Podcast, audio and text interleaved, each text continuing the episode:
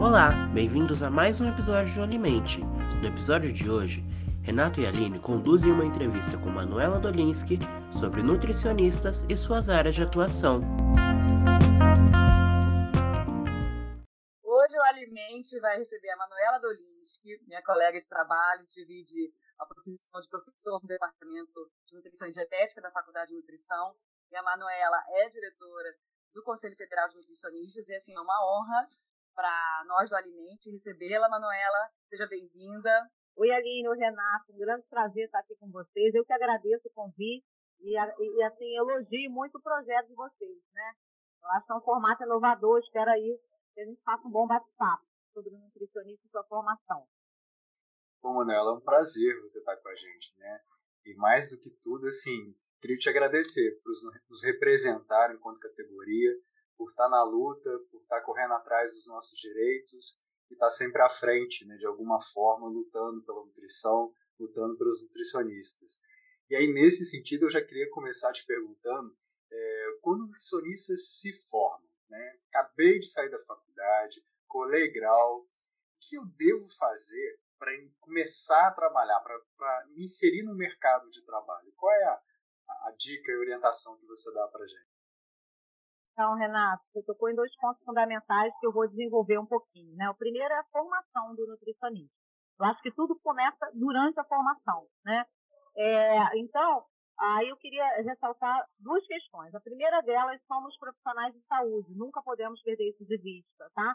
Por regramento de legislação, nós somos profissionais de saúde. Em segundo lugar, somos generalistas. Então, somos profissionais aptos a atuar em seis grandes áreas de trabalho Uh, isso é uma inovação, né? Uh, na época que eu me formei eram três, hoje a gente tem seis, vou falar um pouquinho sobre isso depois. Mas tudo começa na formação, eu quero dizer aqui, né?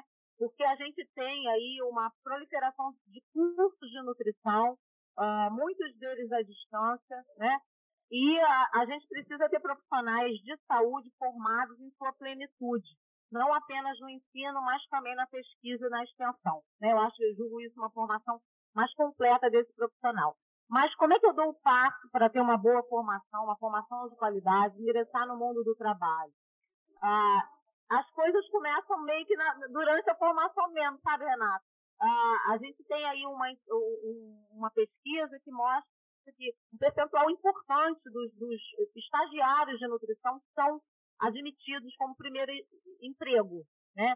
Então, acho assim, tudo pode começar no estágio, no estágio curricular, né?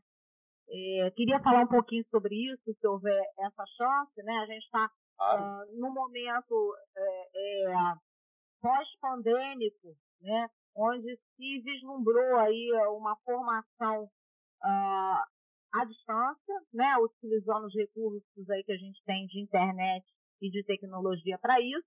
Eu acho que a gente tem aí um legado importante, sem sombra de dúvidas, mas a gente tem é, partes da formação do nutricionista é, inegociáveis que devem acontecer presencialmente. O estágio é uma delas, né? Então, estágio curricular, estágio extracurricular do futuro nutricionista deve ser presencial. Isso é inegociável, né?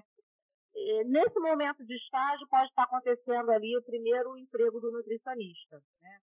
Mas como é que eu posso ingressar no mundo do trabalho?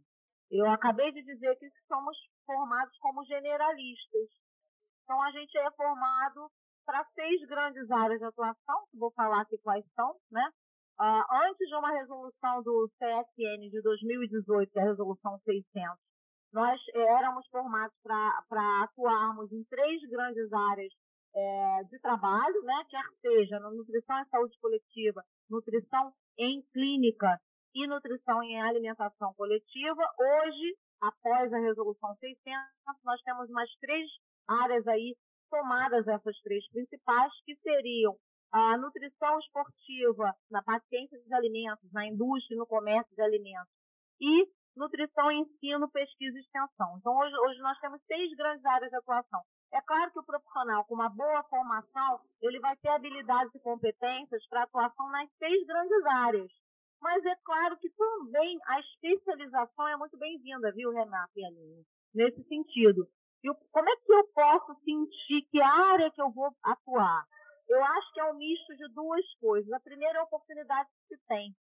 E no país que a gente tem hoje em dia um alto índice de desemprego, né, a gente tem que pensar em oportunidades. Associado aí a realmente habilidades e competências de atuação nessas três grandes áreas. Né? Eu acho que até o, o gancho que você deu, falando da atualização nas áreas de atuação, né, da resolução 600 do CFN, acho que você pode até explorar mais e explicar para gente como é que está esse perfil né, de atuação dos nutricionistas. Pelo menos se vocês têm algum levantamento, já sabem assim, as áreas que tem um perfil que esteja aumentando, acredito que sim, né, que tem alguma área mais nova que esteja aumentando. Eu acho que essa nova realidade é uma oportunidade boa para os nossos é, futuros nutricionistas ou então recém-formados, né, gente que já está atuando já faz algum tempo. Isso, Aline. Essa, a resolução 600, né, que coloca as novas áreas de atuação do nutricionista, é, a gente tem uma, um levantamento, o último levantamento CFN, publicado em 2019, sobre o perfil do nutricionista no Brasil, e eu quero confrontar essa realidade que eu vou falar aqui agora com o aumento do número de cursos de nutrição no, no país. Tá? A gente tem um gráfico ascendente, né? a gente tem um crescimento exponencial do número de cursos de graduação em nutrição no nosso país. E ele, assim, o maior pico acontece, né, é, em, quase que em 2020, 2015 para 2020. Então, quando a gente teve, assim, um número muito grande de políticas e programas na área da alimentação e nutrição, né?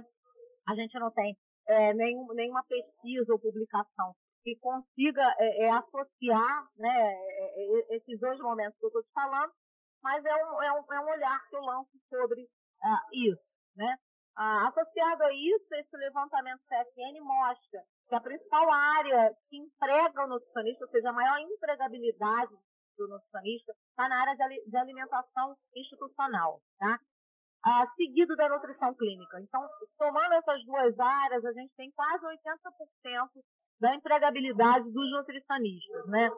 Ah, agora, se isso é por vocação do nutricionista, se isso é por oportunidade, a gente não, não tem como responder, né? Acredito eu que seja muito mais oportunidade do que talvez vocação, né? Então, a área de alimentação institucional é aquela que mais emprega nosso profissional na atualidade e tem como perfil quase 95% de mulheres. Quem somos? Somos mulheres jovens, de 24 a 35 anos, quem somos? Temos 75% de especialização. Então, somos uma categoria de uh, uh, profissionais que seguem seus estudos, que continuam na educação continuada, né? Aproveitando esse gancho, né, também, uh, recentemente, a gente publicou, o CFN, uma resolução. Hoje, o nutricionista, ele, ele pula de cinco especialidades para 34 especialidades, tá? Isso foi um avanço, uma conquista da categoria, sem sombra de dúvidas, né? Eu não estou falando nem de reserva de mercado, obviamente que não é disso, mas é da necessidade realmente da gente se formar, né? Com, como eu já, já falei aqui, é, com perfil generalista e ter que buscar sim uma especialidade, né? Eu não sei se eu respondi aí a questão que você colocou. Não, ótimo, sim, né? É, e dentro dessas especialidades a gente vê crescendo muito, né? A questão da fitoterapia, né, como uma conquista imensa da, da nutrição. Né? E aí, Manela, deixa eu te perguntar uma coisa. Formei, como é que eu posso pensar em escolher um campo de atuação? É pela, por essa demanda mesmo? Inicialmente vai ser por isso? Ou eu vou lá abraçar a minha vocação, vou pegar o meu, meu coração, aquilo que eu sinto, aquilo que eu gosto? Como é que você coloca isso para os recém-formados? Assim? Qual, qual a dica que você daria? Tem que estar preparado para tudo? Renato, sem sombra de dúvidas, no mundo ideal, né, o profissional seguiria aquilo que ele mais, que mais o agrada, que mais o torna feliz. É tão, é tão importante a gente trabalhar num lugar e numa área que nos faz feliz. Mas, ah, infelizmente, essa não é a realidade da maioria dos nutricionistas, né? Eles precisam ingressar no mundo do trabalho. Muitos dos nutricionistas, inclusive, têm crédito educativo dado pelo governo, né? Precisam pagar esse crédito. Essa é a nossa realidade.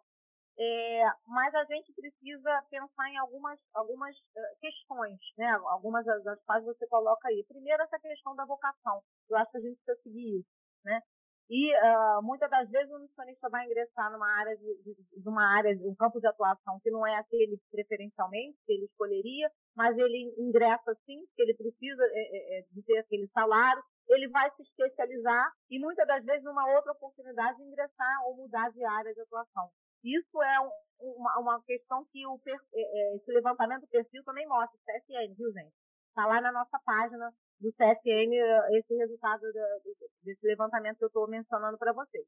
Agora, a primeira coisa que, que o egresso deve fazer, que o recém-formado deve fazer, e aí eu vou aproveitar essa oportunidade para falar, é se registrar no conselho profissional, né? Não existe é, nutricionista sem CRN.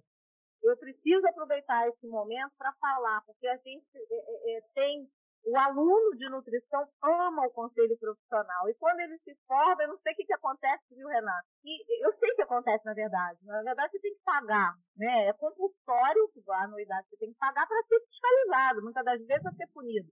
Então Sim. não é nada agradável isso, né?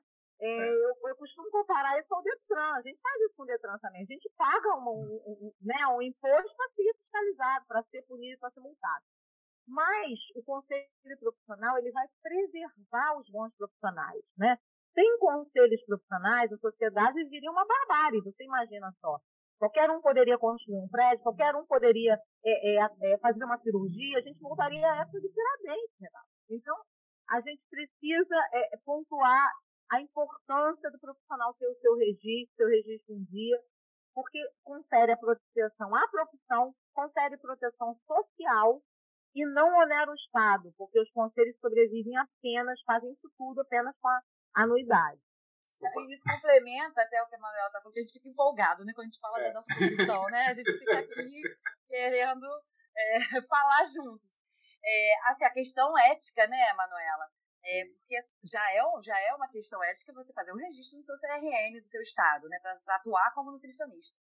Então, é. eu imagino o quanto que vocês percebem em relação à qualidade do profissional e até a atuação dos conselhos e do CFN para garantir a atuação dos bons profissionais, dos profissionais que estão aí atuantes né, no mercado e um limite ético. Né? O que, que você diria assim, com a questão, é, principalmente agora, né, com a visibilidade, rede social, é, tem se, os nutricionistas estão confusos né, com a questão ética? O que, que você acha? Assim, só complementar que assim, eu sempre falo para os alunos que quando eles formam, eles são bacharéis em nutrição, eles não são nutricionistas. Eles só se tornam nutricionistas depois que eles tiram o CRN. E, e fazer o exercício da nutrição sem o CRN é o mesmo que fazer um exercício legal. Você não é nutricionista ainda, né? Então essa é. ética é. que a Aline colocou é extremamente importante e necessária da gente trabalhar hoje em dia, né? E aí te dou a palavra para você nos orientar nesse sentido, por favor. Sim, é, Renato e Aline, na verdade, se ele exerce a profissão de nutricionista sem registro, é uma atuação ilegal, sim. Quando a gente é, é, fala em fiscalização do exercício profissional, e isso não é uma característica só do nutricionista, mas qualquer profissão tem como balizador um código de ética e conduta. Tá? Nós temos é, o privilégio de, de, ter um código de ética e conduta atualizado, né? a, a, última edição foi publicada em 2018, com uma, com uma consulta pública muito grande, uma participação, pelo menos a oportunidade de participação do nutricionista, da academia nessa construção foi muito grande. Então foram anos para essa construção, que foi uma construção coletiva, e que resultou num dos códigos de ética mais atuais que a gente tem é, de profissões, tá? Quando a gente compara com outros códigos. Então, esse é o nosso balizador. Então, se formou, se registrou, o código de ética é o seu livrinho de cabeceira. Né? É, a gente precisa saber o que está colocado lá e muitas das vezes são questões mais sutis que não estão colocadas lá, porque lá é muito claro, viu, Renato e Aline, o que não pode. Muitas das vezes o nutricionista ele tem é, é, dúvida no que pode. Né? E, e isso a gente está assim, aberto, todos os regionais, o federal. Não existe os nutricionistas e os conselhos. Nós somos nutricionistas, né? Então, assim, somos todos nutricionistas e, e por, por acaso a gente está aqui nessa gestão. Então, o Código de Ética e Conduta deve ser o balizador da ação desse nutricionista, como também é um balizador dos setores de fiscalização de todos os conselhos regionais que fazem aí essa análise da atuação do nutricionista. Então, Sim, Aline, a qualidade passa por essa conduta ética, sem sombra de dúvidas, né? E quando a gente começa a avaliar o número de denúncias nos últimos tempos, a gente vê um crescimento exponencial do número de denúncias, não só de nutricionistas, mas principalmente de leigos em nutrição, alunos de nutrição, né? utilizando-se das mídias sociais de forma inadequada, equivocada e ilegal. Tá? As denúncias elas quadriplicaram na última década. Então, isso nos deixa bastante preocupados, né? Porque uh, a gente consegue, vai autuar o nutricionista sim, mas o leigo, o, o, conselho não pode. O conselho, ele só fiscaliza o nutricionista, né? Então, o que, que o conselho tem feito nesse sentido? A gente denuncia o Ministério Público. Sim. Então, é muito importante isso, Renata e Aline, porque o aluno de nutrição, muitas das vezes, tem uma, uma, né, uma fome muito grande por estar orientando, por estar é, é, falando sobre alimentos e outras questões mais, mas ele não pode fazer o que é atividade privativa do nutricionista, porque ele será denunciado ao Ministério Público. Né? Eu também, como professora, costumo falar para os meus alunos: você tem uma, uma carreira linda pela frente, por que, que você vai manchá-la dessa maneira, né? tendo um processo no Ministério Público, em qualquer outro, é, é, ou mesmo um processo ético, né? Para que, que vai fazer isso? Porque isso nunca mais você vai poder apagar, né? Então a gente tem, sempre tem que fazer orientação pautada no Código de Ética. O Código de Ética, é, ele está disponível no site, viu, para todos, né? Eu acho que eu respondi, não sei se eu respondi a questão de vocês. Não, respondeu sim, perfeitamente. Sim. E essa, e essa ética, ela, ela perpassa, né? Porque a ética é um conjunto de valores de uma sociedade. Então, o fato de a gente ter um código de ética atualizado ajuda muito a gente a entender a sociedade que a gente vive. E aí eu fico pensando, assim, são 34 né, possíveis especializações que o nutricionista pode fazer hoje. São seis áreas que ele pode atuar. Vocês conseguem você, né, particularmente, consegue ver assim, alguma área que teve maior crescimento na nutrição nos últimos anos? Existe uma área que se destacou mais que outras? Você falou que a empregabilidade está na parte de produção e na parte de clínica. Mas houve alguma área que cresceu, que se destacou? Então, Renato, a gente não tem essa, esse levantamento, então não posso te falar é, de uma forma tão fidedigna assim, né? Sim. Mas o que a gente observa, e por observação eu posso falar assim, é um aumento aí é, é, da, da, da, atuação do nutricionista com diversas frentes na área de nutrição clínica, né? Recentemente a gente teve a publicação da resolução sobre as práticas integrativas e complementares, né, CITs na área de nutrição, e foi mais uma conquista, né, que o CFN aí é, é, à frente é, publicou para a categoria. Então, a gente vê uma diversidade dentro da área de nutrição clínica utilizando CPIC, né, acupuntura e outras é, é, é, alternativas mais. A gente teve também algum crescimento na especialização em é, nutrição comportamental. Essa não é uma especialidade, eu queria reforçar aqui. Nutrição funcional não é uma especialidade. Nutrição comportamental não é uma especialidade. Então, assim, é, vou aproveitar esse momento para fazer esse diferencial, né? O nutricionista pode fazer uma especialização em nutrição comportamental. E ele vai colocar lá no título dele que ele fez essa especialização. Mas ele não pode se auto-intitular como especialista. Especialista é, vai estar referido, o que tipo de especialidade vai estar referida, melhor dizendo, na resolução das especialidades, que são essas 34, viu? E aí eu, eu, eu mesmo levanto essa questão. A gente tem como conferir o título de especialista para essas 34 especialidades apontadas pela resolução recém-publicada? Não, ainda não temos. Então, esse é o primeiro passo. O primeiro passo é o reconhecimento dessas especialidades. O CFN, junto às GRANs, né, é, está aí fazendo o segundo passo, que é como vai conferir a especialidade para essas 34 áreas aí colocadas na resolução, viu? A gente já tem algum avanço na fisioterapia, como você mesmo já falou, e vamos avançar nessas outras áreas. Mas precisamos dar esse primeiro passo de reconhecimento de que especialidades são essas. Essa resolução de especialidade foi construída a muitas mãos, tá? É, é, contando aí com, com, especialistas e entidades de todo o Brasil. Eu, eu tive a oportunidade de, de, ter essa participação. Então, é, esse é o estágio da, o estado da arte que a gente está nesse momento em relação a isso. Eu também participei dessa construção e foi fantástico. Foi uma discussão imensa, né? E muita gente colocando os pontos de vistas e colocando os porquês.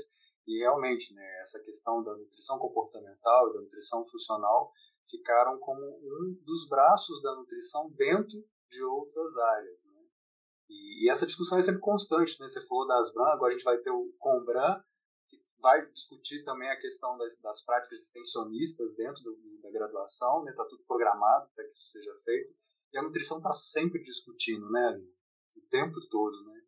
É, e aí, de novo, as mídias sociais, né, que a Manuela falou um pouco, e assim, a gente fica sempre vendo uma necessidade de ter uma atuação de sucesso, né? Então, você acha que é assim, mandatório, não vou usar a palavra mandatório, mas assim, importantíssimo ter essa atuação na rede social atualmente como nutricionista, né? Você é um profissional e, e tem uma atuação, você acha que usar a rede social é uma ferramenta importante atualmente?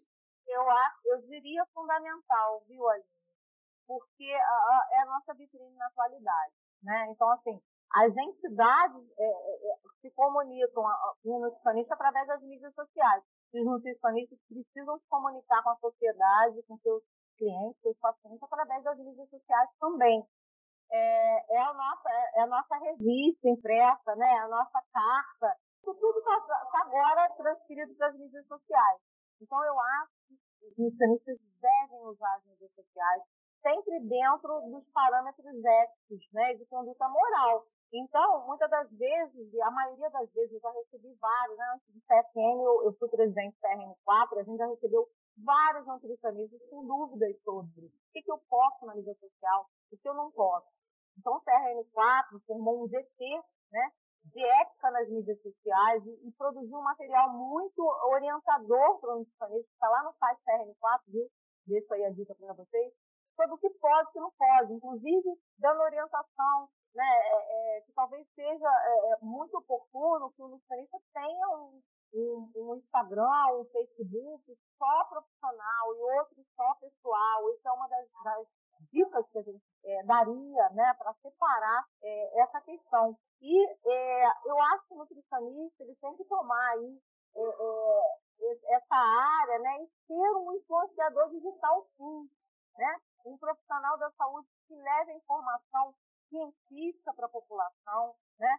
sem influências midiáticas das indústrias de alimentos, sem influências midiáticas de outras indústrias, né? É, tem um conflito de interesse. Então, às vezes é difícil, viu, Aline, a gente achar esse lugar, ainda mais como recém-formado. Então, a minha sugestão é que se busque as entidades, os, os conselhos regionais e o Conselho Federal, o sistema está aberto aí para fazer essas orientações, para tirar todas essas dúvidas. Ah, ótimo saber. E assim, a gente faz a divulgação científica, a gente tem que divulgar a nutrição, né? A gente faz aqui no podcast, então o podcast também é uma ferramenta. A gente fala muito de Instagram, TikTok, né? Várias redes que podem ser utilizadas usando com criatividade e explorar, começar, tem que começar. E a gente não pode ter medo, porque a gente vê nossa produção, né, Renato? No começo do Alimente e compara com atualmente, né? Faz até uma rima, compara como que a gente está desenvolvendo né, o, o podcast, evoluiu muito. E a gente está sempre aprendendo, então a questão é começar é, é, eu queria só te perguntar, recentemente, foi hoje de manhã, foi lançado uma notícia da, da questão da insegurança alimentar, do quanto que isso é, tem batido, né? Os, os brasileiros não estão comendo arroz e feijão para comer alimentos ultraprocessados que agora estão mais baratos do que hortifruti e tudo assim. Qual a importância da, de um nutricionista, né? Da sociedade conhecer o trabalho do nutricionista nesse momento de insegurança alimentar? Como é que você vê isso? Renato, excelente questão, né? Eu acho que assim, é, momento é, que, que, o Brasil, o cenário é, de alimentação e nutrição do Brasil é um, é um cenário assim lamentável, né? A gente tem uma alta prevalência de sobrepeso e obesidade, aí, com todas as consequências né, e comorbidades que mais é, é, enterram nossos adultos e idosos e mais matam nossos adultos e idosos em alta, né, segundo os últimos dados aí da própria POF do Vigitel, a gente tem um crescente aumento de sobrepeso e obesidade associado ao ingresso do Brasil novamente no mapa da fome. Né? Então, no pós-pandemia, a gente tem milhões de brasileiros em insegurança alimentar, né? É, os dados da pensão são dados alarmantes e assustadores, né? E o último estágio mais grave da insegurança alimentar é a fome. E a gente tem é, grande parte aí da, da, população brasileira nesse, sofrendo esse último estágio. E entre o sobrepeso, a obesidade e a fome, a gente ainda tem parte da população que é eutrófica, né, que não está lá categorizada nem como desnutrição, nem como sobrepeso, mas que tem deficiência de micronutrientes. Então, a gente tem alta prevalência também da fome oculta. Veja bem o cenário, né?